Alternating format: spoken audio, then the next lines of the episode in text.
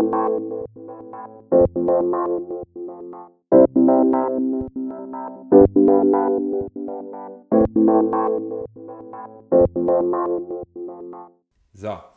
herzlich willkommen zu einer neuen Folge von Schießbude. Äh, ich habe heute einen ganz besonderen Gast bei mir, Lukas Lampen.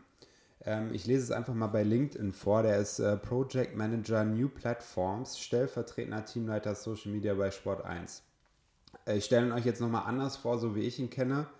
Extrem schlechter Kickbase-Spieler, ähm, aber glühender Schalke-Fan. Und ähm, deswegen ist er nämlich heute hier, weil Schalke momentan ein Team ist, was extrem spannend ist, leider auf negative Art und Weise. Schalke ist äh, 18. und macht einen ganz, ganz schlechten Eindruck und ist kurz davor, einen Uraltrekord von Tasmania Berlin zu brechen. Und ähm, Lukas, an dich jetzt mal die erste Frage. Wie schafft Schalke das, diesen Rekord nicht zu brechen? Ja, erstmal danke für die Einladung. Freue mich sehr, Teil des Podcasts zu sein. Muss ich direkt mal korrigieren. Natürlich bin ich ein sehr guter Kickbase-Spieler und ein glühender Schalke-Fan. Direkt zu starten war natürlich eine falsche Behauptung. Äh, zu deiner Frage, wie schaffen wir das, diesen Rekord äh, nicht einzustellen? Also im Prinzip, im Moment habe ich immer nur noch Hoffnung. Äh, ich habe da jetzt auch nicht das Allheilmittel, sonst wäre ich wahrscheinlich Trainer. Ähm, ich denke jetzt in den nächsten drei Spielen, äh, Augsburg, Bielefeld, Freiburg, das werden halt so die Wochen der Wahrheit. Ähm, da muss Schalke irgendwie äh, mindestens sechs Punkte holen. Äh, zwei Heimspiele davon, ähm, wobei der Vorteil eines Heimspiels ja auch sehr gering ist, wenn er überhaupt da ist im Moment. Ja, du musst jetzt irgendwie gucken, dass du aus den drei Spielen mindestens zwei Siege oder zumindest ähm, einen Sieg und einen Punkt holst. Und ansonsten sehe ich auch, und ich bin eigentlich immer ein Optimist, sehe ich auch echt schwarz mittlerweile. Wir haben ja schon mal davor, äh, oder wir haben schon öfter über Schalke gesprochen. Du bist ja der Meinung, Schalke steigt ab. Ist das immer noch so? Naja, da, äh, wenn ich dir das gesagt habe, dass Schalke absteigt, da schwingt natürlich auch immer viel unmittelbarer Frust nach so einer Niederlage oder einem weiteren nicht gewonnenen Spiel äh, mit, wenn ich, wenn ich das so sage. Ähm, ich bin der Meinung, dass es sehr, sehr, sehr schwer wird. Ähm, das ist jetzt auch keine große Überraschung oder keine große These, die ich jetzt hier ausstelle. Aber ich habe immer noch die Hoffnung und bin auch immer noch davon überzeugt, äh, dass die Qualität an sich im Kader, auch wenn der äh, schlecht zusammengestellt ist und unausbalanciert zusammengestellt ist, normalerweise ausreichen müsste, nicht abzusteigen. Zumindest vor Mannschaften wie Bielefeld, Mainz, gegebenenfalls auch Köln zu landen äh, und auf jeden Fall einen Platz für die Relegation sich zu sichern. Aber nach zehn Spielen stehen drei Punkte zu Buche, das ist äh, extremst wenig. Und wie gesagt, äh, wenn du mich in drei Wochen nochmal fragst, äh, beziehungsweise nach den nächsten drei Spielen, nicht nach den nächsten drei Wochen, dann kann ich dir die Frage besser beantworten oder meine Stimmungslage. Aber ich habe Hoffnung. Immer noch. Wie hast du denn, ähm, wie hast du denn das Spiel gegen Leverkusen so erlebt? Also meine Empfindung war zum Beispiel, dass sie Phasen hatten, wo sie tatsächlich eigentlich ganz gut nach vorne gespielt haben. Ähm, nur wie sie in der Defensive stehen, das ist einfach für mich ein ganz großes Fragezeichen. Ich verstehe das manchmal überhaupt nicht, äh, wie da die Aufteilung ist, ob sie Raumdeckung spielen, ob sie Manndeckung spielen. Es sind immer Lücken da. Ähm, es ist sehr, sehr unausgewogen vom ganzen Spielsystem. Auf jeden ähm, Fall. Ich glaube, wie siehst du das? Ist das, ist das ein Problem, äh, was der Trainer in den Griff bekommen muss, äh, rein taktisch? Oder ähm, ist das jetzt alles auf Selbstbewusstsein zurückzuführen? Also ist mit Sicherheit nicht alles auf Selbstbewusstsein zurückzuführen, das wäre zu einfach. Aber ich denke schon, dass ähm, ein Großteil dieser Art und oder ein Großteil der Art und Weise, vor allem auch wie man die Gegentore fängt und wie man sich auch vor allem defensiv präsentiert, schon ähm, eine Kopfsache ist und schon auf fehlendes, mangelndes Selbstbewusstsein zurückzuführen ist. Das siehst du auch in Spielen wie gegen äh, wie im Derby, wo wir zum Beispiel in der ersten Halbzeit eigentlich keine große Chance zugelassen haben, sehr destruktiv gespielt haben, aber ähm, defensiv sehr, sehr gut gestanden haben. Gegen Gladbach auch, äh, die erste halbe Stunde kann man fast schon davon sprechen, dass Schalke Gladbach überrannt hat, auch wenn mich jetzt vielleicht der eine oder andere dafür, dafür auslachen wird, aber im Endeffekt hat Schalke die erste halbe Stunde richtig mutig nach vorne gespielt, ähm, super Gegenpressing, ähm, auch mit, mit dem Ball aktiv versucht, Fußball zu spielen, was auch so ein bisschen das Problem war in den letzten Wochen und Monaten, dass auch überhaupt gar nicht versucht wurde, Fußball zu spielen, was sicherlich auch teilweise eine Kopfsache ist, aber auch eine Qualitätsfrage. Ähm, und dann kriegst du irgendwie meistens oder sehr häufig durch einen Standard, ähm, was finde ich absolut gar nichts mit Selbstvertrauen oder wenig mit Selbstvertrauen zu tun, ist, zu tun hat, sondern einfach nur mit einer gewissen Konzentration und einer, ja, einer gewissen Bereitschaft, ähm, eine Standardsituation zu verteidigen. Dann kriegst du meistens so ein, so ein Eier-Gegentor ähm, nach einer guten Anfangsphase oft ein Standard und dann merkst du, du siehst es förmlich, du spürst es und du siehst es förmlich, äh, wie die Köpfe runtergehen und wie jegliche Struktur, alles Positive, was du vorher in dem Spiel gesehen hast, ob mit Ball oder auch ähm, was das defensive Verteidigen angeht, ähm, siehst du, dass alles weg ist. Und in dem Punkt bin ich dann schon so, dass ich sage, das ist dann eine Kopfsache, weil du, glaube ich, selbst wenn du gute Startphasen hast, wie gegen Gladbach, wie gegen äh, Leverkusen auch in den ersten Minuten, wo du auch bei der einen Situation ganz zu Anfang durch, äh, wo Rahman eigentlich nur querlegen muss auf Ut und dann schiebt er ihn rein, auch mal in Führung gehen muss einfach und kannst.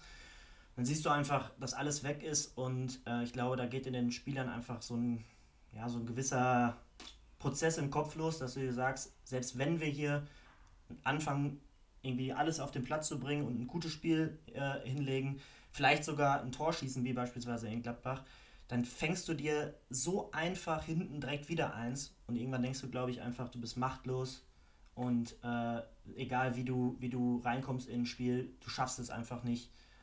Ähm, ja, auch mal das, das zu verteidigen, Ergebnis. Und ich glaube, das ist dann irgendwann eine Selbstvertrauens- und Kopfsache in erster Linie. Dazu kommen auch noch viele äh, Umstellungen aufgrund von Verletzten.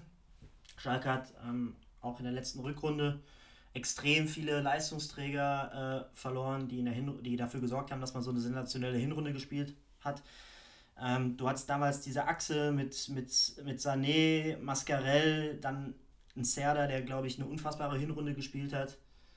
Ähm, und diese Achse ist ja einfach komplett weggebrochen. Ähm, über die letzten Monate immer mal wieder. Mascarell war fast ein halbes Jahr raus oder sogar ein halbes Jahr. Sané war in der Rückrunde drei Monate raus. Harid war drei Monate raus. Die kommen auch alle nicht mehr in ihre Form rein. Man sieht denen, dass sie lange, man sieht denen an, dass sie lange wegfahren und natürlich jetzt in eine Mannschaft reinkommen, wo überhaupt nichts funktioniert und läuft. Und die Spieler, die halt in den Phasen, wo Schalke guten Fußball oder halbwegs guten Fußball oder erfolgreichen Fußball gespielt hat, äh, die Spieler äh, kommen einfach nicht mehr an, die, an ihre Leistungsstärke ran. Aus verschiedenen Gründen, aber ich denke auch eben aufgrund äh, langer Verletzung. Und deswegen musst du auch defensiv viel umbauen. Du hast jetzt Sané, der verletzt ist, du hattest Kabak, der verletzt war, du hast Stamboli, der lange verletzt war, der ein Sympathieträger und auch teilweise Leistungsträger war bei Schalke, der diese Saison in, in unfassbar sch schlimmer Form ist. Also da, da ähm, den würde ich ja nochmal noch mal einzeln äh, negativ hervorheben. Und defensive Außen ist auch ein Problem. Du hast Caligiuri abgegeben, der in der, in der Dreier- bzw. in der Fünferkette äh, rechts äh, gespielt hat. Hast dann irgendwie auf Teufel komm raus am Ende der Transferperiode einen Leihspieler äh, mit Kilian Ludewig geholt, der noch überhaupt keine Bundesliga-Erfahrung hat, der überhaupt noch nicht bewiesen hat und sehr jung ist, dass er Bundesliga-Format hat. Und links hast du nur Bastian Ochipka, der alles ist, aber kein Linksverteidiger mit Offensivdrang, beziehungsweise äh, linker Außenspieler in der Fünferkette. Du musst immer wieder umstellen, du spielst Dreierkette, wenn alle fit sind, dann spielst du mal Viererkette und äh, durch die Verletzten musst du immer wieder umstellen und das hilft halt auch nicht, um Stabilität zu kriegen. Das sind so die Hauptpunkte für mich. Ja, gut, ich meine, ähm, Verletzungsprobleme haben ja fast alle Teams, ähm, aber ich lasse es trotzdem natürlich mal als Argument gelten, aber als kleines Argument äh, in einer großen Fehlerkette. Na gut, äh, also hast du recht wie gesagt, ist auch ein, was heißt kleines Argument. Haben natürlich alle Teams, aber wenn du es dir mal genauer anschauen würdest, würdest du schon sehen, dass bei Schalke extrem wichtige Spieler äh, extrem lange ausfallen. Und Schalke hat eben nicht den Kader und vor allem nicht die Breite im Kader und auch nicht die Unausgewogenheit auf einzelnen Positionen, da mal eben wie Gladbach oder, oder auch andere Vereine ähm, quasi einen 1 zu 1 Tausch vorzunehmen, auch was die Qualität angeht. Ich glaube, da sind wir dann aber schon beim Punkt. Ne? Also ich glaube, dass die äh, Transferpolitik in, in den letzten ah, Jahren äh, ein großes ganz, Problem ganz ist. Ne? Ja. ja. da kommen wir gleich noch drauf. Ähm, auch zu den Verletzungen per se würde ich gleich nochmal äh, eine Frage nachschieben. Ähm, du hast aber den Offensivdrang oder den Offensivfußball von Schalke angesprochen. Das ist äh, mitunter extrem risikobehaftet. Uh, das ganze Pressingspiel ist sehr, sehr, ja, wie soll ich sagen, es wirkt manchmal wie Harakiri. Ist, man hat das Gefühl, ja, sie wollen und sie glauben auch irgendwie dran, aber du hast auch jederzeit das Gefühl, ein Fehlpass und äh, hinten ist dann äh, offen Holland. Ist das wirklich, ist das wirklich der richtige Weg, äh, eine Mannschaft aus der Krise zu führen? Wenn du sowieso weißt, dass äh, hinten in der Defensive äh, gerade die Stabilität fehlt, äh, auch das Selbstbewusstsein fehlt, laufe ich dann wirklich so hoch an und presse so hoch? Die Ergebnisse geben der, dem Spielansatz sicherlich nicht recht.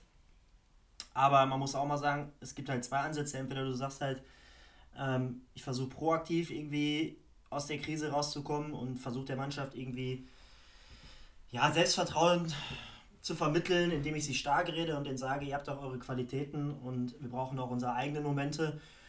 Ich glaube, Baum hat mal am Anfang gesagt, dass viele Mannschaften oder viele Trainer, wenn sie eine Mannschaft übernehmen, die unten drin steht, ähm, den Ansatz fahren und sagen, wir müssen erstmal gut stehen und überlassen dem Gegner den Ball und bauen da hinten uns eine Fünferkette auf und gucken, dass wir keinen fangen und vorne hilft uns der, der liebe Gott.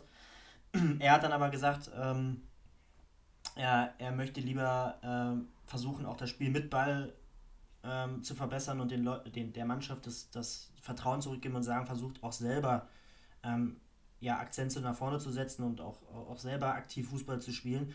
Weil am Ende, wenn du so, wenn du den Ansatz wählst, äh, also hinten gut stehen und keine, keinen kriegen, dann spielst du, wenn du Glück hast, 0-0.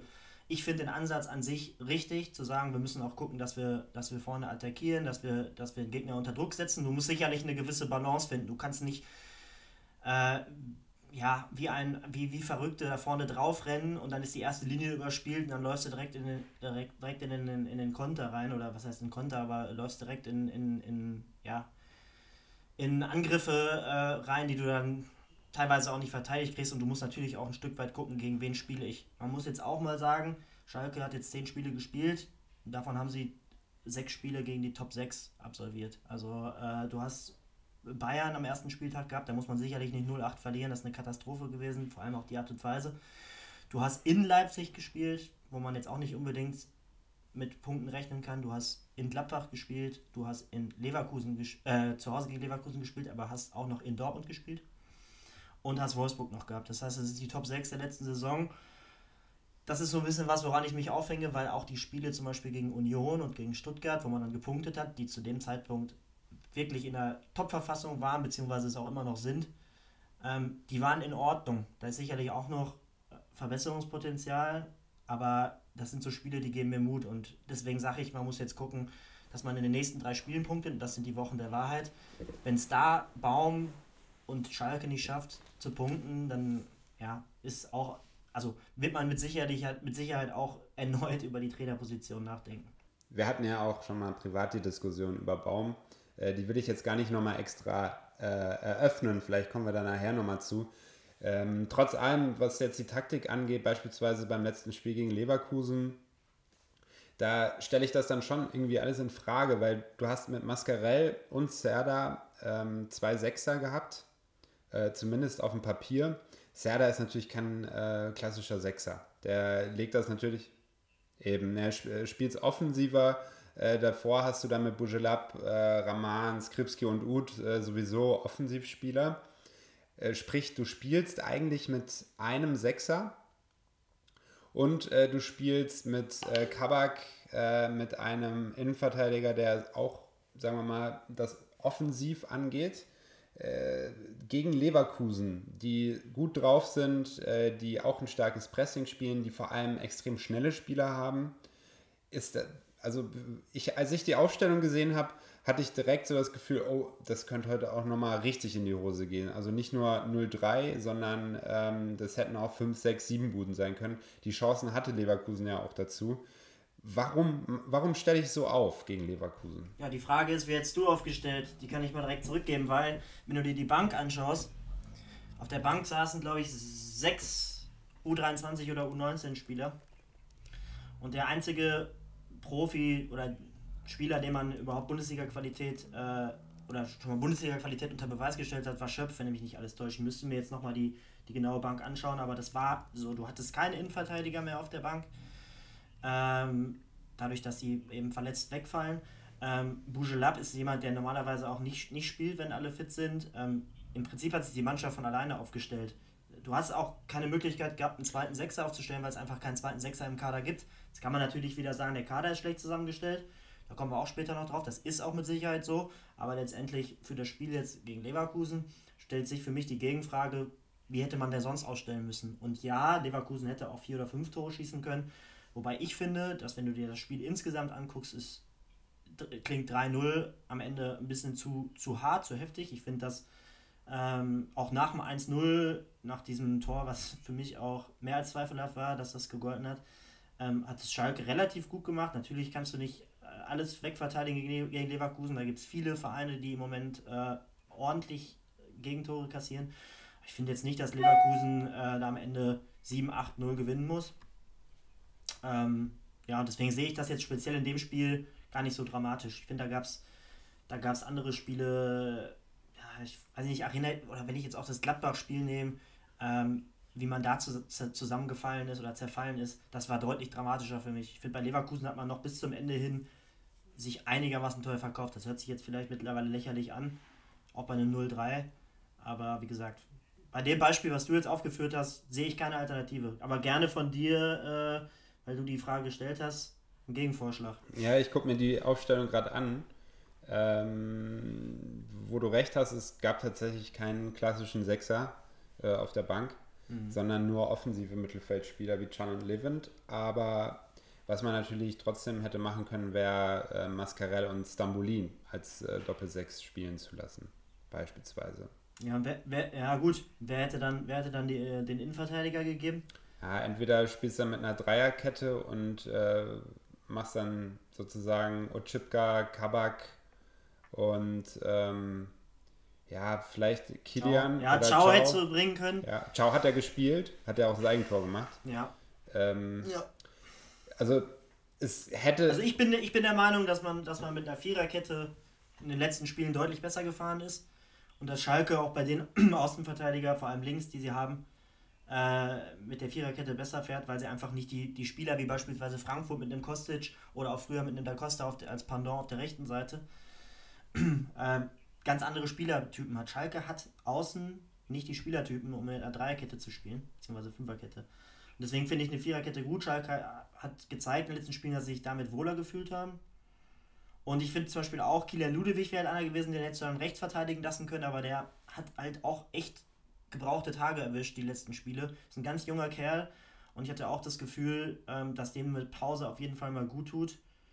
Ja, und wie gesagt, wenn du die Bank anschaust, äh, Matthew Hoppe, Kerim Çalhanoğlu, Can Bostogan, Levent Mercan, Timo Becker, das sind alles Leute, die haben zusammen fünf Bundesligaspiele, ich weiß es nicht. Ähm, und dann hast du noch einen Schöpf und einen Hamza Mendil, der auch noch nicht ein Spiel gezeigt hat, dass er die Bundesliga-Reife äh, hat. Schwierig, schwierig in dem Spiel, finde ich. Ist es, definitiv, ist es. Äh, es ist nur, ich denke über Alternativen einfach nach, weil ich gerade in der Anfangsphase in dem Spiel das Gefühl hatte, ähm, dass es da ganz, ganz schnell hätte auch noch viel düsterer aussehen können. Also Leverkusen hatte ja da äh, ja, eine, eine hundertprozentige nach der anderen und haben es dann mehr oder weniger kläglich vergeben. Und dann wäre das Spiel auch anders gelaufen. Sie haben die Bude dann nicht gemacht zum 2 und 3-0. Und dann hat der Schalke auch tatsächlich eine gute Phase gehabt, in der sie dann vor allem ähm, über Raman und äh, über Bujelab und Ud eigentlich sehr gut gespielt haben. Äh, wer für dich sind in den drei Positionen, Abwehr, Mittelfeld und im Sturm, äh, nehmen wir mal die Außenspieler mit in den Sturm. Wer sind da für dich die signifikanten und wichtigen Keyplayer äh, jetzt auch für die nächsten Spiele? Es ist lustig, ist lustig dass du sagst, ähm, nehmen wir die offensiven Außenspieler mit da rein, weil Schalke hat keine offensiven Außenspieler. Das ist auch, äh, oder eigentlich nur ein, wenn überhaupt, wenn man den da, dazu nehmen kann. Und da kommen wir wieder zu einem Kernproblem, Kaderzusammenstellung. Der Kader wurde ganz klar auf David Wagner und seine, sein Spielsystem, was er in 95% der Spiele durchgedrückt hat, zusammengestellt. Das ist ein 4-4-2-Raute.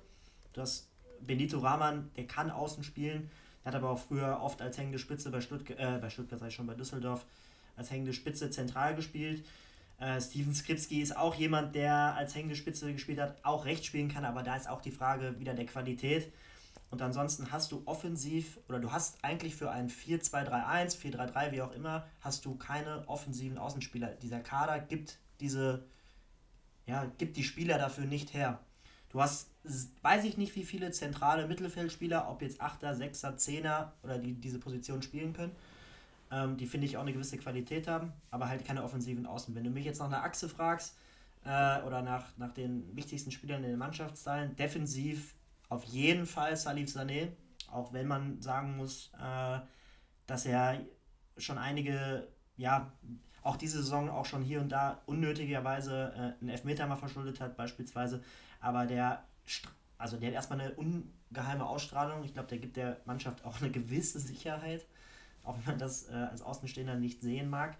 Ähm, ich habe vorhin noch durch Zufall gesehen, dass der noch bis zu seiner Verletzung der zweikampfstärkste Innenverteidiger der Bundesliga war. Vor allen sämtlichen Bayern-Verteidigern und was Dortmund und sowas da so aufzubieten hat. Ähm, also Salif Sané auf jeden Fall als Innenverteidiger. Ozan Kabak ist überhaupt nicht mehr wiederzuerkennen. Ähm, dem merkt man einfach auch an, dass er da, glaube ich, einfach auch keinen Bock mehr drauf hat auf das Ganze.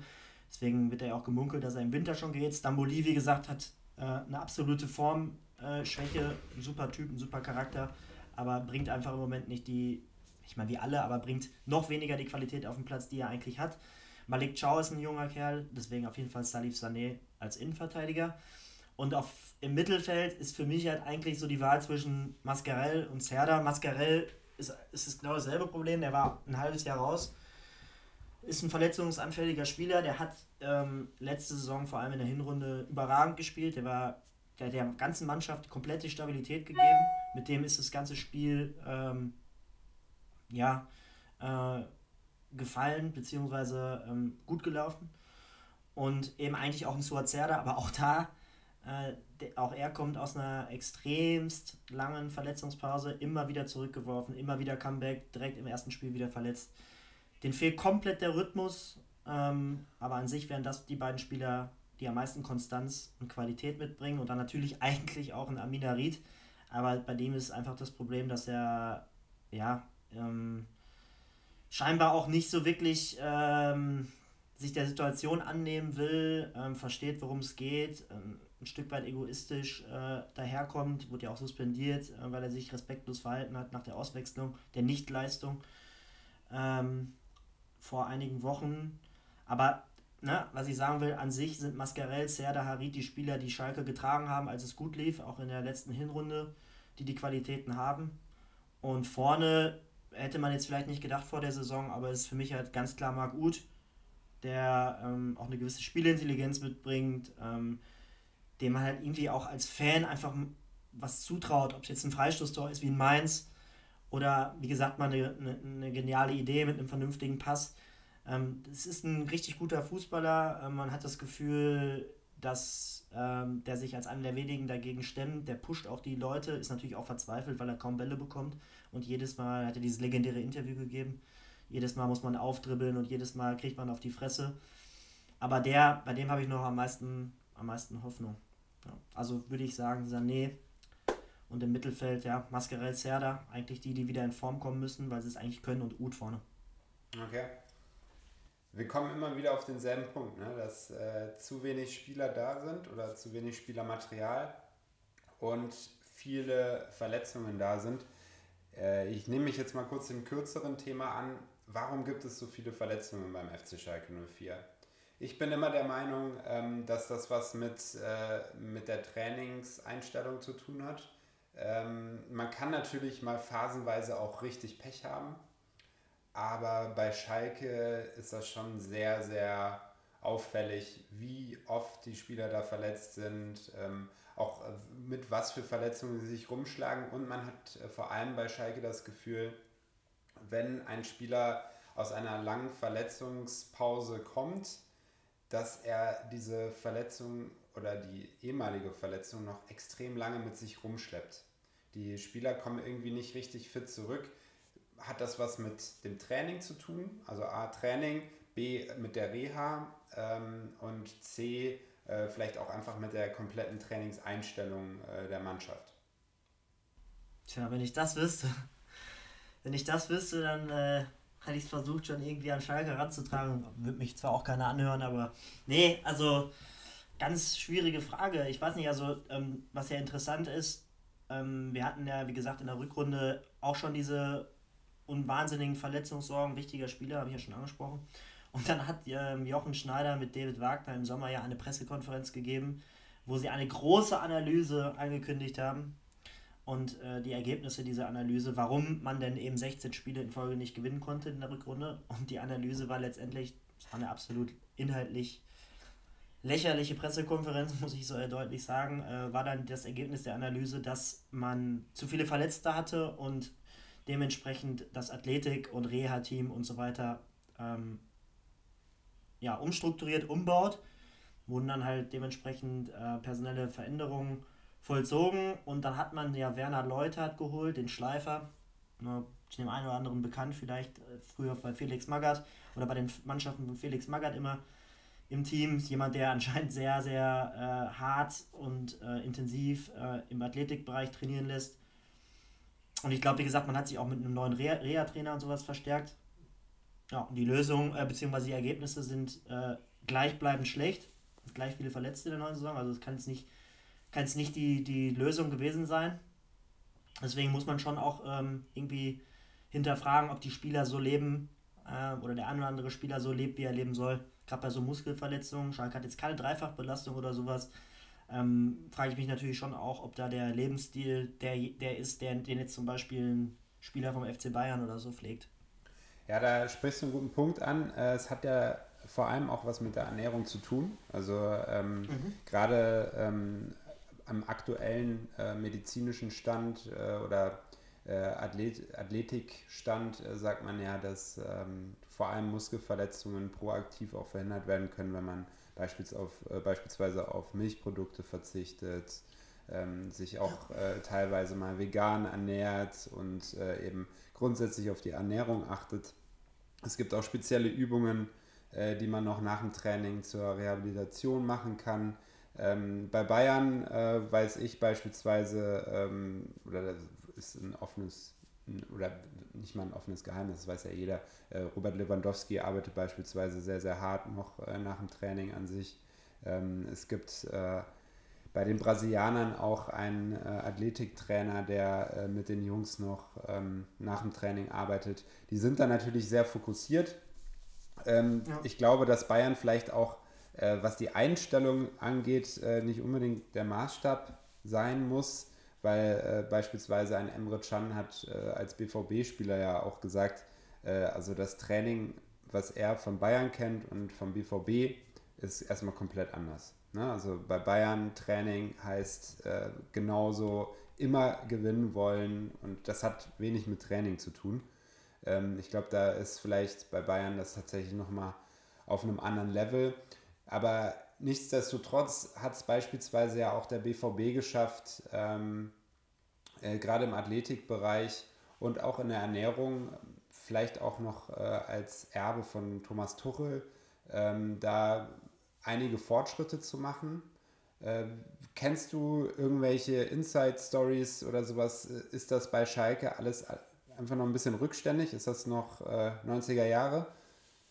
Nee, das, das Schlimme ist ja, und das, äh, ist, das war etwas, was ich eigentlich extrem befürwortet habe, weil ich das Gefühl hatte, dass es damit in die richtige Richtung geht. Ähm, als Jochen Schneider von ähm, RB Leipzig kam, da hat er als einer der ersten Dinge, die er gesagt hat, war eben, dass man sich insgesamt ähm, viel professioneller aufstellen will, ähm, was das Team hinter dem Team angeht. Eben Ernährungsberaterin, Psychologe, alles, was in, in modernem Fußball halt dazugehört. Ähm, und wir haben auch eine Ernährungsberaterin, beispielsweise seit August. Ähm, ja, ich weiß nicht, ich, ich, man Seit muss August. das Gefühl bekommen. Seit August habt ihr eine ja. Ernährungsberaterin. Also das ja, muss man genau. sich nur mal äh, so reinziehen. Ne? Also Rewe ist äh, beispielsweise beim DFB ja der Ernährungspartner, äh, arbeiten da mit äh, Mona Nemmer zusammen, die ähm, die Ernährungsberaterin vom FC Liverpool ist und die sozusagen auch das Testimonial beim, beim DFB ist. Selbst der DFB arbeitet schon seit, ich weiß gar nicht, zwei, drei Jahren ähm, mit, mit einer Ernährungsberaterin zusammen. Dass das bei Schalke. Schalke hatte vorher auch, Schalke hatte vorher, wenn ich kurz unterbrechen darf, Schalke hatte vorher auch äh, äh, auf dem Gebiet schon Unterstützung, aber das war ein externer Dienstleister halt. Also die hatten, die hatten irgendeinen externen Dienstleister, ähm, der sich um das Thema Ernährung gekümmert hat. Ähm, die Frage ist dann halt, wie sehr sind die da hinterher, wie sehr halten sich die Spieler daran. Ich meine, ich kann viel über äh, Ernährung philosophieren und äh, Teamtermine einstellen auf dem Vereinsgelände und so weiter. Der, ähm, wenn die Spieler nach Hause fahren, müssen sie es letztendlich umsetzen und in dem Moment hast du ja keine Kontrolle mehr darüber. Und da bin ich dann wieder bei der Einstellung zum, zum Profisport und da muss man einfach das Gefühl bekommen, dass das bei einem, dem einen oder anderen Spieler bei Schalke nicht, nicht stimmt, so wie es sein sollte. Aber warum ist das so? Ist das äh, dann tatsächlich, dass man sagt, äh, das ist der falsche Spieler für Schalke, den hat man, äh, das ist falsch, dass man den eingekauft hat, weil er die Einstellung nicht mitbringt? Oder äh, ist es tatsächlich ein Erziehungsproblem im Verein dann mit den Spielern? Das ist auch wieder eine gute Frage. Ähm, also ich will jetzt auch nicht alles, ich glaube jetzt nicht, dass äh, jeder Spieler, der eine lange Verletzung hatte, sich vorher schlecht ernährt hat oder ähm, einen schlechten Lebensstil pflegt. Aber es gibt sicherlich den einen oder anderen Kandidaten und da muss man dann halt auf die Kaderplanung zurückkommen und sagen,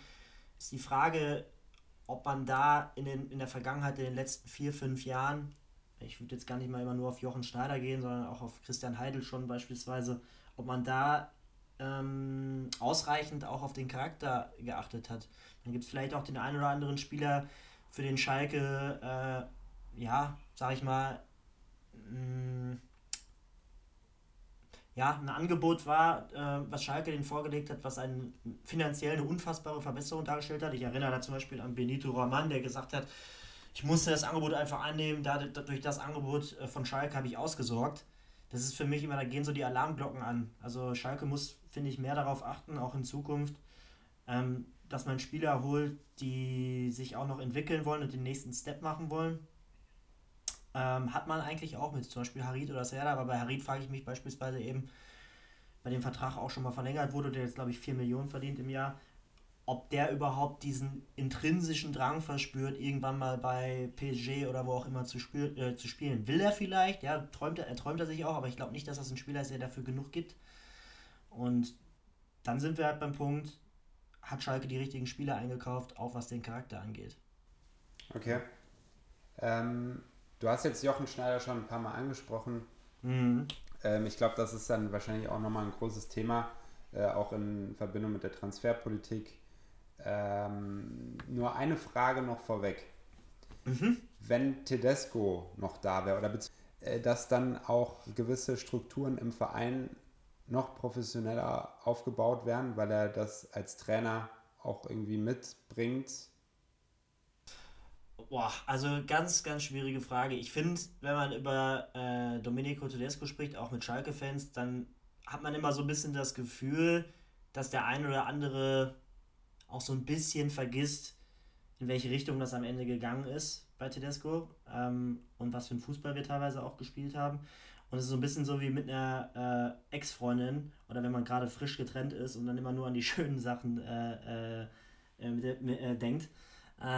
Und vergisst, was da ja auch für schlechte Sachen beispielsweise waren. Und bei Tedesco ist es so, der hat einfach als Typ wie kein anderer zu Schalke gepasst. Also es gibt bis heute keinen einzigen Fan oder fast keinen Fan, oder ich kenne zumindest keinen, der dem irgendwas Schlechtes wünscht und sich sagt, ach, dieser scheiß Tedesco zum Glück ist der weg oder irgendwas. Alle Leute waren damals tief traurig, dass der es nicht geschafft hat, sozusagen. So hat man es ja damals dann formuliert.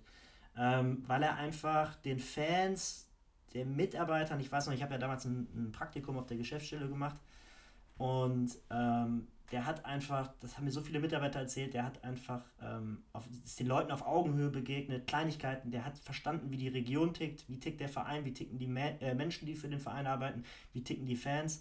Der ist allen auf Augenhöhe respektvoll begegnet, der hat die Leute mitgenommen und das daran scheitern schon ganz viele Trainer, beispielsweise Markus Weinziel ist daran gescheitert der sich äh, sehr arrogant und äh, sehr seltsam auf Schalke verhalten hat. Ähm, das zum Menschlichen. Ich glaube, deswegen vermisst man den einfach, weil, man den, weil er einfach mit Herzblut dabei war. Dem hat man das abgekauft, der war authentisch. War ein ja, geiler Typ. Ja. Ähm, sportlich muss man halt immer sehen, dass der, dass wir mit ihm unter seiner Leitung, nachdem wir Vizemeister geworden sind, auch Richtung zweite Liga geschlittert sind. Jetzt kann man sagen, ja, ist er danach nicht viel besser geworden? Stimmt auch. Ähm, die Frage ist halt, in, in, in dem Moment, äh, als Domenico Tedesco entlassen wurde, da haben wir 0-4 gegen, äh, zu Hause gegen Düsseldorf verloren. Ähm, wir hatten 7-0, glaube ich, gegen City verloren. Ähm, und wir waren wirklich auf dem besten Wege abzusteigen. Ich glaube, es, es gab fast keine andere Möglichkeit. Im Nachhinein ist man immer schlauer. Dann sagt man natürlich, ja, gut, jetzt steigen wir auch ab, dann hätten wir Tedesco auch behalten können. Ähm, ich hätte ihn jetzt gerne wieder, einfach weil, weil ich ihn einfach unfassbar mag und, und schätze. Und ich glaube, dass er sich auch bei, bei Moskau weiterentwickelt hat. Der ist ja jetzt gerade, also zumindest vor der Woche habe ich mal geguckt, war er, glaube ich, Tabellendritter, Punkt gleich mit dem Tabellenersten. Äh, baut da richtig was auf, ist extrem beliebt. Die Mannschaft mag den extrem. Ähm, ja, deswegen, ich finde ganz schwierig, die Frage zu beantworten. Äh, ich, wie gesagt, ich finde, damals war die Entscheidung vertretbar. Und ich war auch jemand, der gesagt hat, mir tut's weh und ich finde es schade, aber wir müssen jetzt handeln. Vielleicht hätten wir mit ihm auch die Klasse gehalten, vielleicht aber auch nicht. Ähm, und ich denke, damals war es vertretbar. Heute sage ich mir, wäre schön, wenn er wieder da wäre. Aber ja. Man wusste ja, damals hat man noch gedacht, äh, Schalke gehört eigentlich unter die ersten fünf oder sowas. Ja, falsch gedacht. Ja, das ist äh, auch so ein typisches Schalke-Ding, ne? was äh, Anspruchsdenken angeht, äh, was, was auch die Einschätzung äh, oder eine realistische Einschätzung angeht. Ich gucke gerade mal auf die ganzen Platzierungen seit 2011. Ähm, da war Dritter, Vierter, Dritter, Sechster, Fünfter.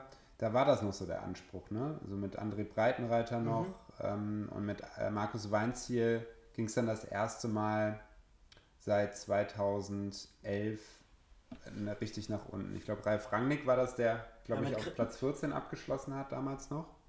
Und Hub Stevens hat es ja dann nochmal gemacht und ist ja dann, glaube ich, auf Platz 3 gewesen, ne? wenn ich das richtig, wenn ich mich richtig erinnere.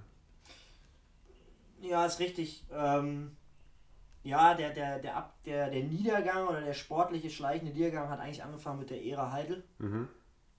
Es ist, es, es ist einfach so. Und da würde ich dir zustimmen. Schalke, also unter äh, Horst Held hat auf Schalke insgesamt gesehen eine ordentliche Arbeit geleistet. Der hat auch nicht, nicht alles, was der gemacht hat, war gut. Der hat auch viele Trainer verschlissen. Sehr fraglich, ob man damals Jens Keller rausschmeißen muss nach der äh, besten Rückrunde der Vereinsgeschichte mit extrem vielen Verletzten. Da komme ich mal wieder darauf. Äh, und vielen jungen Spielern. Ähm, den haben sie, glaube ich, dann die Folgesaison nach Spieltag 7 äh, entlassen äh, auf Platz 7 oder so, weil er in Hoffenheim verloren hat. Eine Woche vorher hat er das Derby noch 2-0 gewonnen gegen Klopp.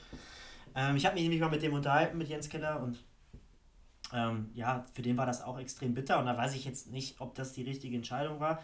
Und da war das auch schon wieder dieses, man will noch mehr, man will noch mehr. Man, äh, man ist eigentlich auf einem guten Weg und man ist immer inter, im, im internationalen Geschäft dabei, Euroleague, Champions League aber es reicht irgendwie nicht. Ne? Und da kommen wir dann auch irgendwie auf Clemens Tönnies. Für den war irgendwie Horst Held nicht genug. Und auch und, und dann hat er sich gesagt, okay, der Horst Held ist jetzt weg, der Heidel ist frei. Und der Heidel war ja damals, hat man ja gesagt, ist der Perlentaucher aus der Bundesliga. Der hat ja auch bei Mainz super Arbeit geleistet, aber eben mit wenig Geld. Mit wenig Geld, gute Spieler geholt bei Mainz. Und auf Schalke war plötzlich Geld da. Und André Breitenreiter hat dann erstmal rausgeschmissen weil er mit einem neuen Trainer, äh, den er halt installiert, in die, in die Schalke-Ära starten wollte und er hat halt äh, Weinzel geholt. Und Weinzel hat, wie gesagt, überhaupt nicht funktioniert. Damals mal äh, kennengelernt, da während meiner, während meiner Praktikumszeit und ja, der hat sich einfach, der hat das, das, was ich vorhin meinte, der hat diese Region den Verein nicht verstanden und ist da nie angekommen aus Schalke. Und Heidel hat dann extrem viel Geld in die Hand genommen, weil er, glaube ich, durch Sané erstmal knapp 50 Millionen äh, erwirtschaftet hat. Dann äh, kam dann noch äh, später Tilo Kehrer und sowas dazu. Und was er mit diesen vielen Millionen gemacht hat, da muss man sagen, das war im Nachhinein katastrophal.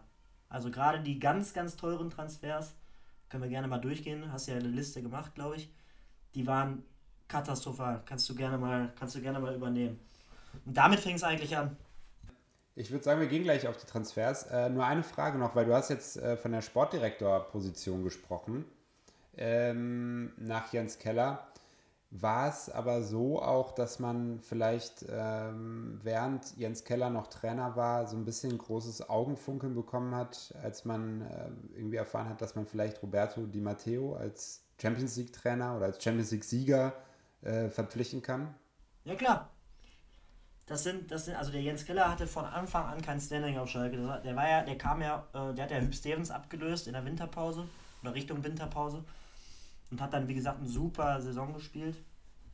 Ähm, aber der hatte von Anfang an, war das für die, für die Verantwortlichen für, für Tönnies und Co., auch für Horst Held scheinbar, war das nicht die Ideallösung. Und man hat, glaube ich, nur darauf gewartet, ah, wann verliert er mal zwei, drei Spiele, wann gibt es mal eine kleine Krise und wann bietet sich eine, ja, nach außen große Möglichkeit, äh, einen großen Trainer äh, nach Schalke zu holen. Die war dann mit Roberto Di Matteo als amtierender, oder nicht amtierender, aber als Champions League-Sieger gegeben.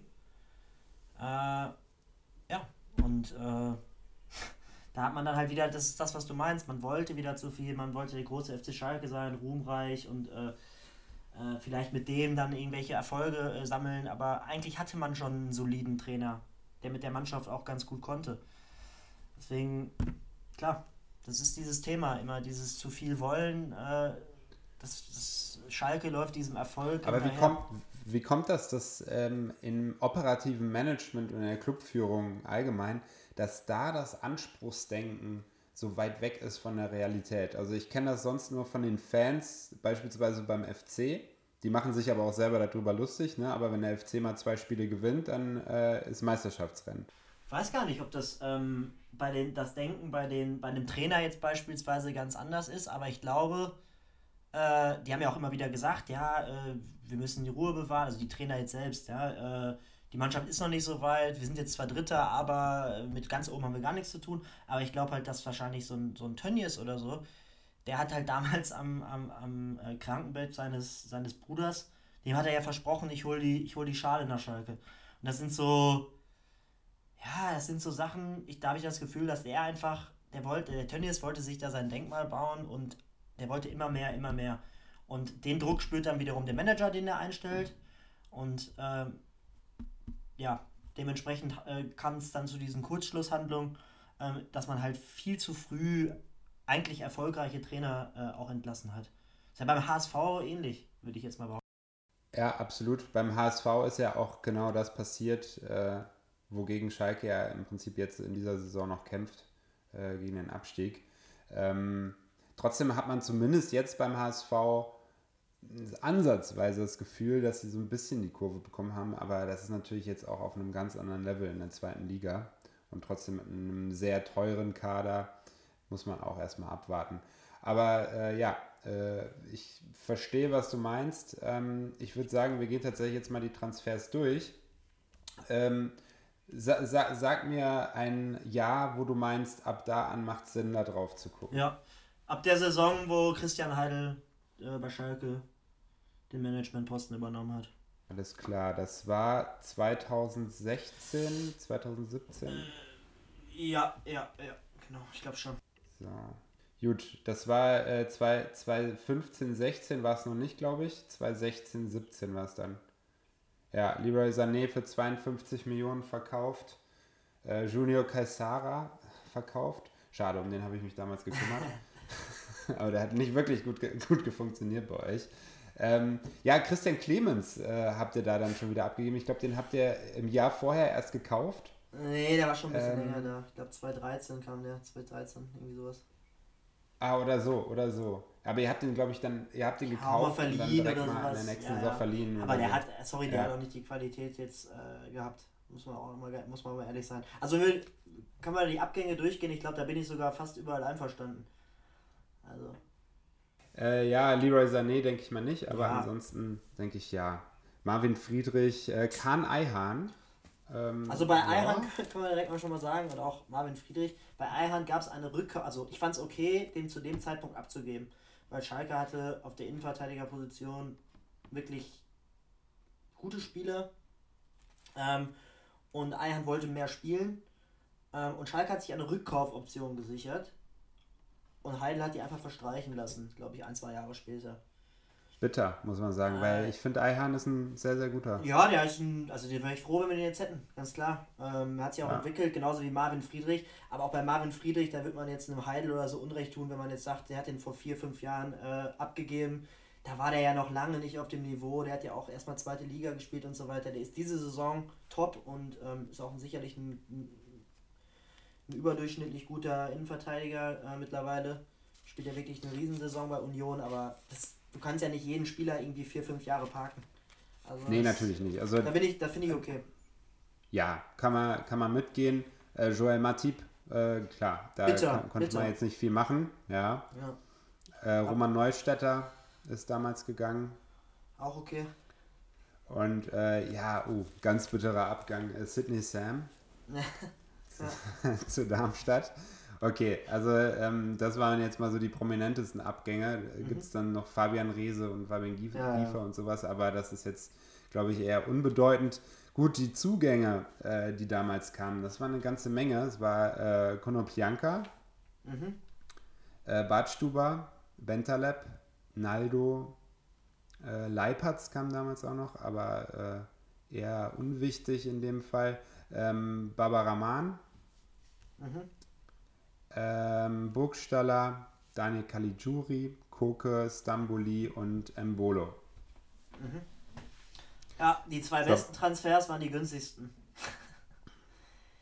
Du meinst äh, Konopianka? Nee, Caligiuri hat, glaube ich, an, anderthalb Millionen gekostet und Burgstaller hat ja auch, man muss sagen, der, der ist schon lange über, also mittlerweile, ich bin jetzt auch froh gewesen, als er gegangen ist, weil er wirklich über sein Zenit hinaus ist, aber der hat gut zu Schalke gepasst und der hat auch echt gut funktioniert. Der hat in der Rückrunde direkt erstmal acht Buden geknipst und danach die Saison zwölf. Äh, also das war schon voll in Ordnung und hat Schalke vorne geholfen. Und Caligiuri war ja ein Top, Top, Top-Transfer. Ich glaube 1,5 Millionen oder sowas hat er gekostet oder 2,5, ja. ja 2,5. Ähm, aber sehr gut. Ja. Genau, aber wenn, und ich muss auch ehrlich sagen, fast alle Transfers, die du jetzt gerade aufgezählt hast, fand ich erstmal auf dem Papier vom Namen her super. Konoplianka fand ich mega für 12 Millionen oder sowas damals. Ähm, Bentaleb. Er kam erstmal auf Laie. Ja, genau, aber Bentaleb haben sie dann relativ zügig, weil er am Anfang unfassbar gespielt hat, äh, sehr stark war und der auch nach wie vor fußballerisch, finde ich, vieles mitbringt, haben sie dann relativ frühzeitig fest verpflichtet für 22 Millionen. Ich meine, da gibt es immer verschiedene, manche sagen 19, manche sagen 22, irgendwie sowas um die 20 Millionen. Ähm, Embolo haben sie für, da sagen auch die 1,22 sagen, sagen 28 äh, Millionen verpflichtet. War ja auch damals, haben sie groß angekündigt mit einem Video, wir haben Barcelona ausgestochen, wir haben Man United ausgestochen, wir haben RB Leipzig ausgestochen, jetzt ist er bei uns. Waren alles Transfers, wo ich gesagt habe, boah, jetzt greifen wir mal richtig an, aber im Endeffekt haben die alle nicht funktioniert. Ähm, und ähm, letztendlich ist Christian Heidel dafür verantwortlich, ähm, auch für, den, für die Trainerposition eben. Und summa summarum, warum die jetzt nicht funktioniert haben, ist egal, sie haben nicht funktioniert. Und ob ich das jetzt oder viele Fans das am Anfang auch positiv gesehen haben, ist auch egal. Dafür ist der Christian Heidel da und verdient eine Menge Geld, dass er es besser macht. Und man muss einfach sagen, dass die, dass die nicht funktioniert haben. Embolo nehme ich da noch aus sogar, wobei ich. Will ich nämlich auch, meine ich nämlich auch gerade, der ist ja, ja schwer verletzt gewesen. Genau, ich meine, da muss man natürlich hinterfragen, äh, ist das der richtige Weg, sag ich mal, 19-Jährigen für so viel Geld zu holen? ähm, als Schalke 04, sag ich mal, also ich sag mal, Dortmund und Bayern oder so, die wären jetzt eher in der Lage gewesen und die waren auch schon ein bisschen weiter, so viel Geld in die Hand zu nehmen, auch wenn man viel erlöst hat durch Sané. Ist halt die Frage, ob man nicht hätte, sag ich mal, die, die Mannschaft in der Breite hätte stärken müssen. Aber fand ich okay. Und der hat nicht funktioniert, weil er, was heißt, der hat nicht funktioniert, der war lange verletzt, immer verletzt, am Anfang ganz schlimm, ein Jahr ausgefallen. Und am Ende hatte der einfach auch die Schwierigkeit, wieder in die Mannschaft zu kommen, die teilweise dann auch sportlich in der Krise steckte und so weiter. Den Transfer klammer ich mal aus. Aber Bentaleb äh, hat nicht funktioniert, aufgrund eines scheinbar sehr schwierigen Charakters. Äh, Konoplianka hat im Endeffekt nicht, nicht funktioniert. Ähm, Hamza Mendil kommt, glaube ich, noch eine Saison danach dazu für 7 Millionen. Sorry, hat überhaupt nicht funktioniert. Und ja, Ham Hamza kommt erst später. Ja, ich glaube, also, eine Saison später ähm, oder zwei. Zwei, ein, nee, zwei, zwei glaube ich. Ja. Zwei. Genau. Ja, ähm, ja aber äh, tut das manchmal noch weh, wenn du jetzt Embolo siehst? Ich meine, der spielt Klar, tut total äh, weh. mittlerweile sehr, sehr Ja. gut bei Gladbach. Aber da sind wir, da sind wir wieder bei Jochen Schneider. Äh, ich weiß noch, dass ich mit einem äh, Kumpel, da war ich im Sommer mit einem Kumpel irgendwie am See und auf einmal sehe ich Schalke 04 verkauft, äh, Breel Embolo bei Borussia Mönchengladbach. Und als ich dann die Kondition gesehen habe, ich glaube 10 Millionen oder bis zu 10 Millionen, ich glaube 8 Millionen und dann Boni oder sowas, da musste ich erstmal schlucken, weil ähm, mag ja sein, äh, Breel Embolo wollte weg, hat, ist mit dem Wunsch an Schalke herangetreten, aber äh, nur weil ein Spieler weg will, also da hätte ich mir ein bisschen mehr Verhandlungshärte und vielleicht auch äh, ähm, ja, einen klaren Standpunkt äh, gewünscht. In meiner, in meiner Welt, in meinen Augen wurde er mehr oder weniger verramscht. Das ist äh, heutz- heutzutage kein marktgerechter Preis gewesen, auch für einen Spieler, der lange verletzt war, weil man hat immer mal wieder die Klasse und die Qualität und das Talent gesehen, auch bei Schalke. Und dass man jetzt natürlich nicht mehr 28 Millionen für den bekommt, ist mir klar, aber wenn ich sehe, wer heutzutage für 15 Millionen über den Ladentisch geht und zwei Bundesligaspiele gemacht hat oder so, da frage ich mich schon, ähm, ja, wie man den zu den Konditionen zu, zu einem direkten Konkurrenten damals auch noch, zumindest hat Schalke sich als direkter Konkurrent gesehen, äh, hat gehen lassen. Tut weh, klar, Ja. auf jeden Fall. grober Fehler, grober Fehler kann man so abhaken. Ähm, was sagst du denn zu Stamboli? Also ich beispielsweise, ich, ich mag Stamboli als Typen ganz gerne. Ich sehe bei ihm auch äh, eine große Qualität, was das Fußballerische angeht. Ähm, der kam damals von, für 8 Millionen. Ich habe aber das Gefühl bei Stamboli, dass der äh, nicht diese Konstanz über eine ganze Saison bringt, die er bräuchte, um Schalke wirklich, wirklich weiterzuhelfen, um einer der wichtigen Anker im Team zu sein. Ja, bei Stamboli ist auch ganz schwierig. Der war in der Vizemeistersaison unter Tedesco war der sehr, sehr, sehr stark. Einer der absoluten Leistungsträger, weil er halt ein sehr starkes Stellungsspiel hat, eine Spielintelligenz, ein gutes Aufbau, äh, Aufbau-Passspiel. Aber der ist halt zum Beispiel nicht der schnellste. Und deswegen hat er in der Dreierkette immer sehr gut funktioniert, mit einer gewissen Absicherung noch. Ähm, kein Mann für die Viererkette für mich. Ähm, und ja, du hast schon recht. Also bei Stamboli schwingt immer ein bisschen Emotionalität mit, auch bei den Fans, bei der Bewertung, ähm, weil er einfach ein, ein sehr angenehmer Typ ist.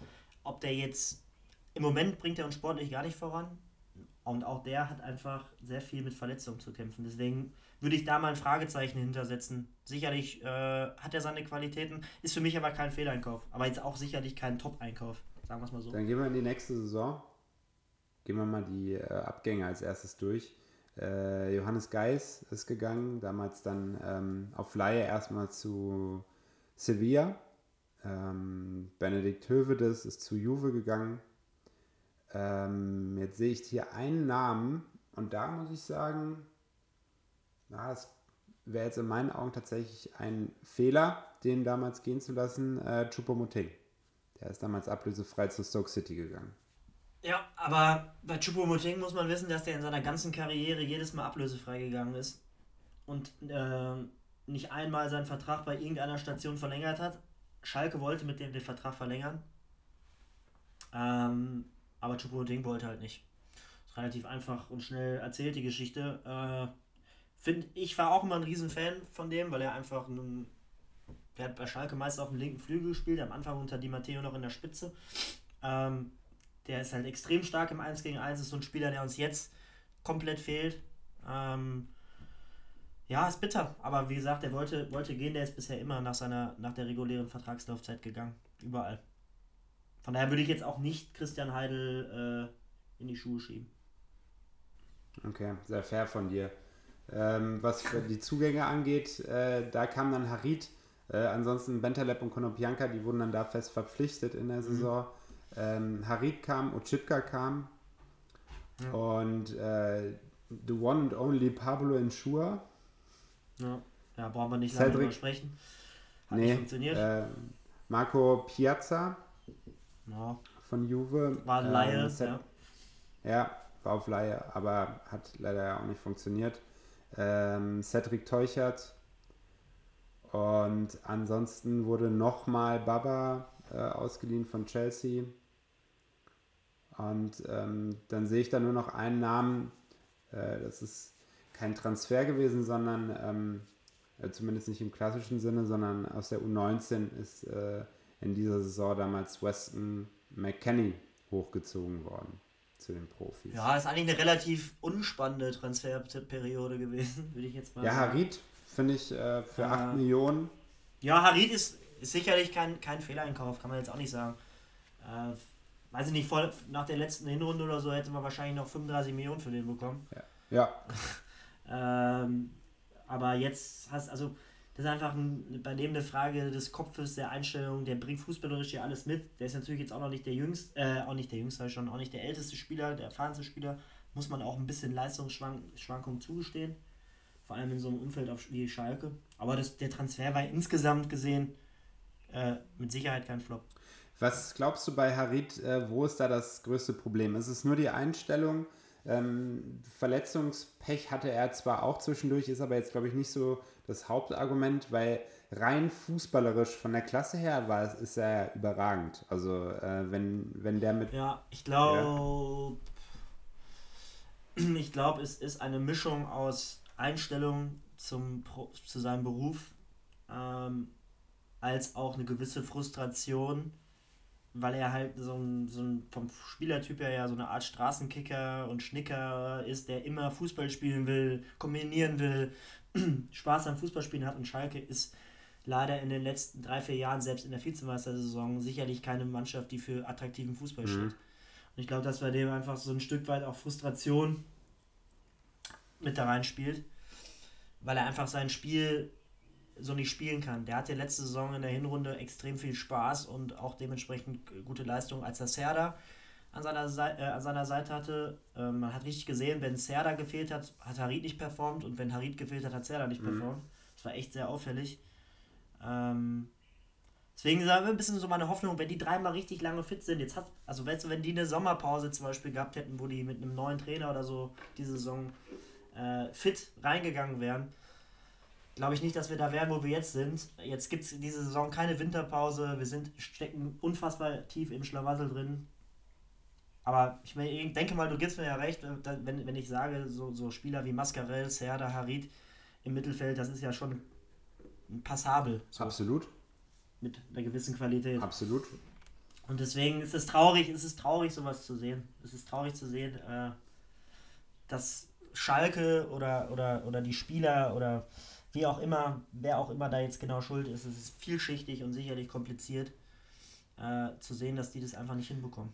Aber da, da sind wir auch beim interessanten Thema, ähm, wo ich vielleicht jetzt auch nochmal kurz eine äh, kleine Ausfahrt nehmen will, ähm, auch zu den äh, Aussagen von Steffen Freund, äh, der da ja äh, leider in sehr unschöner Art und Weise sich ähm, ja leider äh, rassistisch auch geäußert hat ähm, in Bezug auf die Malocha-Mentalität, die es irgendwie auf Schalke braucht. Ähm, ich frage mich halt immer, wenn du einen äh, hochveranlagten Spieler wie Harit hast, ähm, du siehst das auch phasenweise bei so einem Spieler, warum kann er das konstant nicht abliefern? Du sagst jetzt, ja, er braucht dann die Mitspieler drumherum, das ist auch äh, absolut plausibel, das macht auch Sinn ist es aber vielleicht nicht auch ein bisschen, ja, ich, ich weiß nicht, ob es am Trainer liegt oder ähm, ob es am operativen Management liegt, ähm, hat man ihm aber auch nicht die richtigen Spieler dann an die Seite gestellt, weil du brauchst ja, wenn du, wenn du sagst, dass das Ziel ist, dass man in die Top 5 kommt, regelmäßig, dann brauchst du ja Spieler wie ihn. Ja? Also so eine Saison, ähm, äh, oder eine phasenweise eine Saison wie äh, letztes Jahr, wo er dann mal ganz gut gespielt hat äh, über ein paar Spiele. Das sind ja dann leider die Ausnahmen gewesen, bisher zumindest. Die Frage ist ja, inwiefern Schalke in der Lage ist, dem solche Spieler an die Seite zu stellen, die er, die er sich wünscht und äh, äh, äh, braucht. Und ich finde, oder wie gesagt, man hat ja ein Stück weit auch gesehen, dass so ein Spieler wie Serda ihm den Spaß am Fußball zurückgeben kann. Andererseits kann man ja auch nicht sagen, man gibt jetzt jedem Spieler oder man achtet jetzt auf jeden Spieler und äh, guckt, welche Spieler der jetzt unbedingt braucht, um zu funktionieren, da muss man auch ein bisschen an, das, an die professionelle Einstellung des Spielers an sich appellieren. Und die fehlt Harid definitiv, weil Harid hat jetzt nicht nur unter Baum bzw. Schneider äh, Probleme gehabt. Der hat auch unter Stevens, als er dann, als gegen den Abstieg äh, ging, keine große Rolle gespielt, weil er eben kein Spieler ist, der so eine Situation ja, so wirklich annehmen will, kann, ich weiß es nicht. Und auch bei äh, unter Tedesco, dem er sicherlich viel zu verdanken hat und wo er auch sehr stark aufgespielt hat in der ersten Saison. Am Ende in der zweiten Saison, als es dann Probleme gab, war er da auch schon mal, glaube ich, suspendiert oder mal außen vor.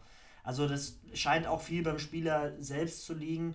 Ähm, ich sage nur, ich glaube, dass er in einer Mannschaft, die von der Identität her auf Spielstärke geht, wie zum Beispiel Leverkusen oder sowas, da hätte der sicherlich, da wird er viel, viel, also ganz anders performen oder, oder ähm, ganz anders seine fußballerischen Qualitäten ausspielen können. Schalke fehlt mittlerweile natürlich auch das Geld und auch über die Misswirtschaft der letzten Jahre äh, eine Mannschaft, sag ich mal, um den herum aufzubauen.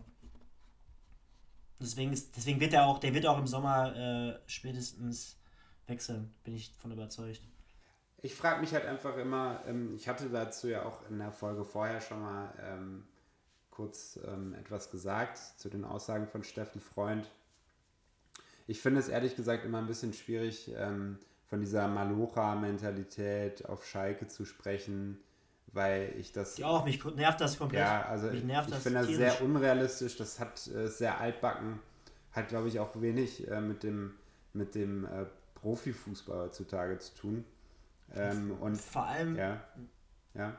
Vor allem hat es, hat, du, du hast komplett recht, es hat einmal damit nichts zu tun. Also natürlich darf man gewisse Werte, die ein Verein hat, nicht vergessen und man sollte immer bei Schalke irgendwie eine Mannschaft auf dem Platz sehen, zumindest das ist die Idealvorstellung, die sich zerreißt. So, das ist halt eine Grundtugend, die aber generell eigentlich jede Mannschaft haben sollte im Fußball, meiner Meinung nach. Und vor allem immer dieses Malochen, wir müssen malochen. Ich kann es nicht mehr hören, wenn das vor allem auch unsere Offiziellen immer sagen, ja, wir müssen jetzt malochen. Äh, nee, wir müssen jetzt einfach mal erfolgreich Fußball spielen. Und nur malochen, äh, ich kann es halt nicht mehr hören.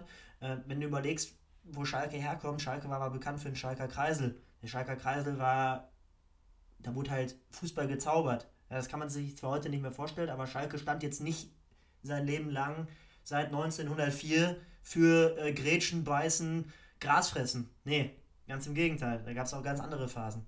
Man ist immer in diesen 1997 Euro-Fighter und so und kämpfen mal lochen, weil die Leute in der Generation nicht viel haben und so weiter.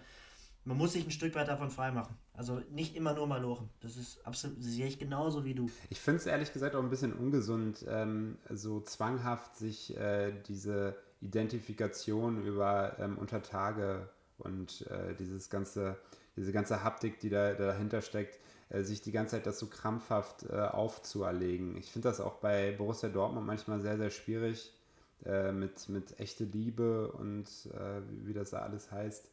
Ähm, Gerade wenn man bei Dortmund im Gegensatz zu Schalke zum Beispiel hat Dortmund meiner Meinung nach auch ein großes Rassismusproblem in der, äh, in der Fanszene. Ähm, ja, absolut. Ja, und äh, gerade da finde ich dann äh, sowas wie echte Liebe einfach sehr, sehr schwierig als Claim. Ähm, aber mal zurück zu Schalke. Ähm, ich finde, wenn du dir einen Spieler wie Bentaleb oder Harit anschaust, also gucken wir uns mal Harit an, der ist äh, mit Migrationshintergrund in Frankreich ähm, aufgewachsen und bring, bringt es oder schafft es, äh, Bundesliga-Spieler zu werden, Bundesliga-Profi und auch tatsächlich ein sehr guter. Ähm, dann finde ich, ist immer schwierig, einem Spieler äh, eine Kämpfermentalität abzusprechen, weil du wirst nicht Profi, wenn du nicht irgendwie auch äh, verdammt nochmal dich da durchbeißt und äh, kämpfst. Äh, ich ja. finde, es ist äh, super. Super völliger Blödsinn. Ja, äh, ich finde, es ist, ich finde es ehrlich gesagt dann auch nochmal schwierig, wenn es von Steffen Freund kommt, der ähm, noch aus einer DDR-Generation kommt, wo Sportler besonders gefördert wurden. Und ähm, ja. ich finde, da zum Beispiel ähm, kam, kam da viel von Schalke, nachdem Steffen Freund da was zu gesagt hat. Also ich habe da, hab da gar nichts vernommen. Ja, ja, Schalke hat, ja, Schalke hat direkt ein Statement ja abgegeben auf Twitter. Okay. Und hat gesagt, dass, ähm, ich müsste jetzt googeln, was genau da gesagt wurde, aber da wurden sie ja auch für gelobt, dass, dass, dass die Herkunft oder, oder äh, die Kult, der Kulturhintergrund, was auch immer, dass überhaupt nichts damit zu tun hat, welche Spieler verpflichtet sind oder wie die Spieler spielen oder welche Qualitäten sie mitbringen. Und dass es schon immer so auf Schalke war und auch immer so bleiben wird. Also die haben da schon ziemlich deutlich Stellung bezogen. Ja.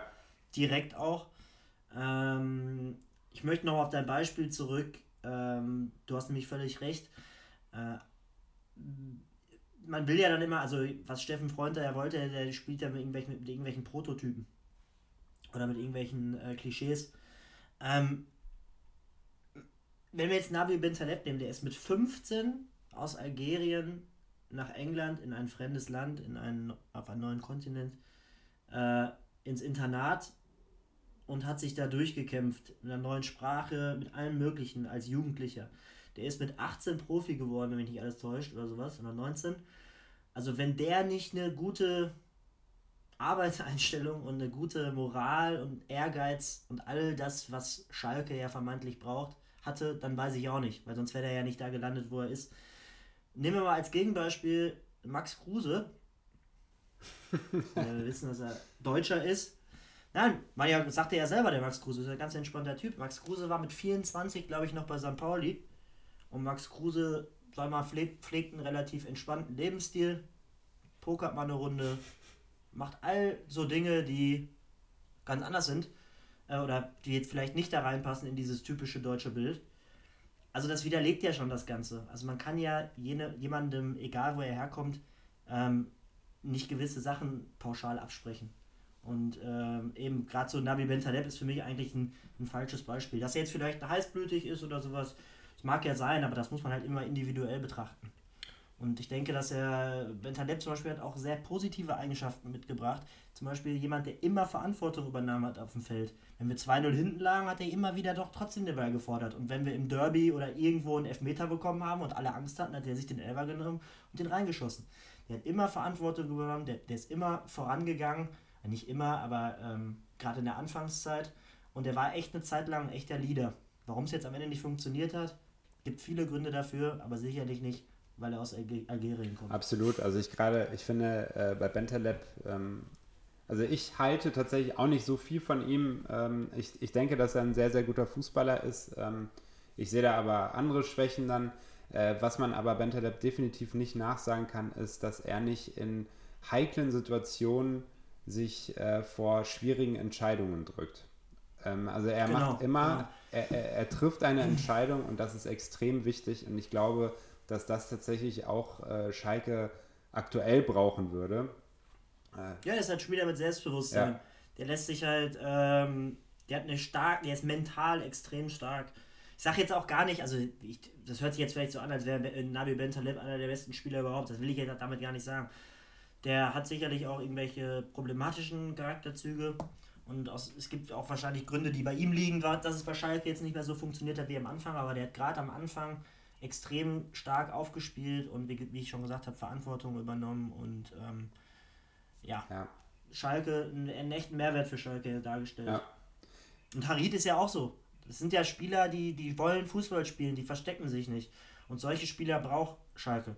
Die machen zwar auch Fehler, die machen auch, die haben auch so, gerade so ein Harid hat Ballverluste in Zonen, da darfst du kein, eigentlich keine Ballverluste haben, aber mir sind Spieler zehnmal lieber, die nach acht verlorenen Bällen den neunten trotzdem ins neunte Dribbling gehen, als Spieler, die nur sich verstecken und den Ball nicht haben wollen, was ja auch irgendwo verständlich ist nach 26 nicht gewonnenen Spielen. Aber solche Spieler brauchst du ja jetzt auch. Absolut.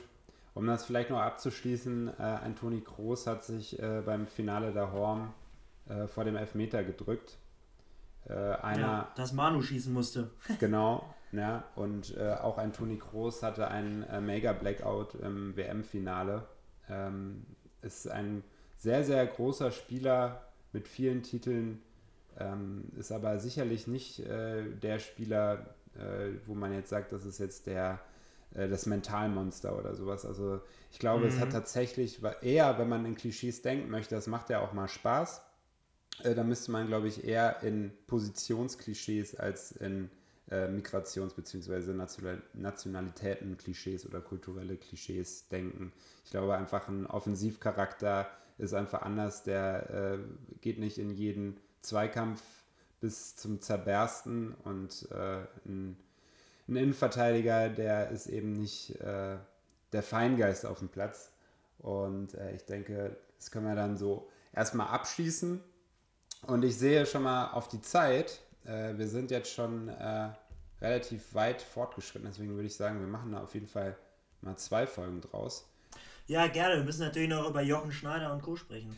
Das wollte ich gerade sagen. Äh, die Personalie Schneider ist ja tatsächlich noch ein äh, Thema, was dich äh, ja besonders bewegt.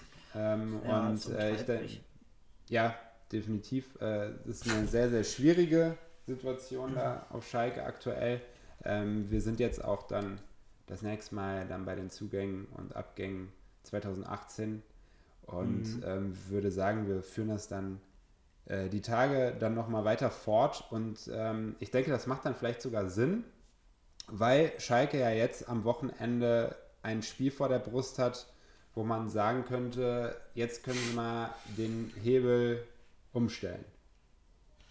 Auf dem Papier äh, mag das so aussehen. Ich glaube an diesem Wochenende noch nicht dran. Aber die Hoffnung stirbt bekanntlich zuletzt. Aber Tasmania Berlin holen sie nicht ein. 50-50 stehen die Chancen. Also ich habe ja wirklich die, ich habe ja wirklich die Hoffnung, äh, dass man eins aus den zwei, zwei Heimspielen Bielefeld-Freiburg gewinnt.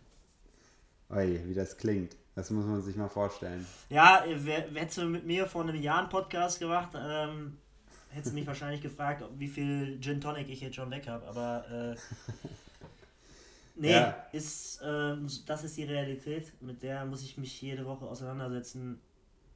Ja, und meine Freundin auch. Die leidet auch sehr darunter. Ja, das glaube ich. Das glaub und meine ich. Freunde glaub, und alle möglichen Menschen. Die ja, ich glaube, deine Freundin leidet eher unter dir dann als unter der Situation von Schalke, oder? Ja, das, das, äh, ja, hast du recht. Das meine ich damit. Alles klar. Gut, ähm, tatsächlich, ähm, ich als Bayern-Fan ähm, drücke dir trotzdem die Daumen. Ja, also ja. Schalke war mir sowieso nie unsympathisch. Ähm, alleine schon, weil sie Dortmund nicht mögen. Ähm, aber ich drücke tatsächlich die Daumen, weil Schalke gehört da unten nicht hin. Und das wäre ein großer Verlust für die Liga. Und äh, es ist aber auch klar, äh, dass bei Schalke tatsächlich jetzt irgendwann äh, möglichst schnell äh, tatsächlich jetzt was passieren muss. Ne? Also zumindest was die Ergebnisse angeht. Absolut. Gut, ähm, Lukas, ich danke dir, dass du äh, mitgemacht hast. Und ähm, es macht sehr Spaß, es ist sehr interessant.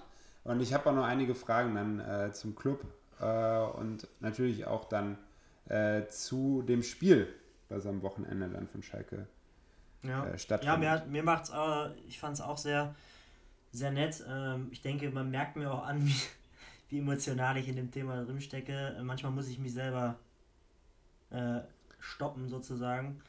Äh, aber krieg's nur schwierig hin. Hab auch noch massig Sachen, die wir besprechen können. Ähm, ja, hat Spaß gemacht. Vielleicht dann irgendwann mal in einer zweiten Folge.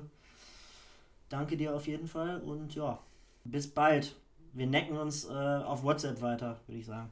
Ja, auf, absolut. Ich äh, poste dann äh, mal die Punkte von meinen Kickbase-Spielern, äh, um dich mal ein bisschen aufzumuntern. Ne? Dann siehst wer du war, wer, wer Spieltagssieger gewesen? Letztes Wochenende? Oh, das habe ich, hab ich tatsächlich gar nicht mehr mitbekommen, weil meine Spieler, äh, glaube ich, ah. alle ähm, nach dem äh, frühen Sonntagsspiel ähm, durch waren und ich war dann irgendwie nur. Platz 3 und ja, du hast gewonnen, ja? Ja, klar. Ja, klar. Ja, du, spürst meinen Atem, du spürst meinen Atem im Rücken. Also, Wie viel? 2000 Punkte Vorsprung oder irgendwie sowas? Ich weiß nicht mehr genau. Ja, das sind, das, das sind 100 Punkte pro Spieltag. Locker machbar. ja, du, ich sehe schon, du gehst auf jeden Fall mit derselben positiven Art da dran wie ähm, bei Schalke 04. Bei auch. Schalke.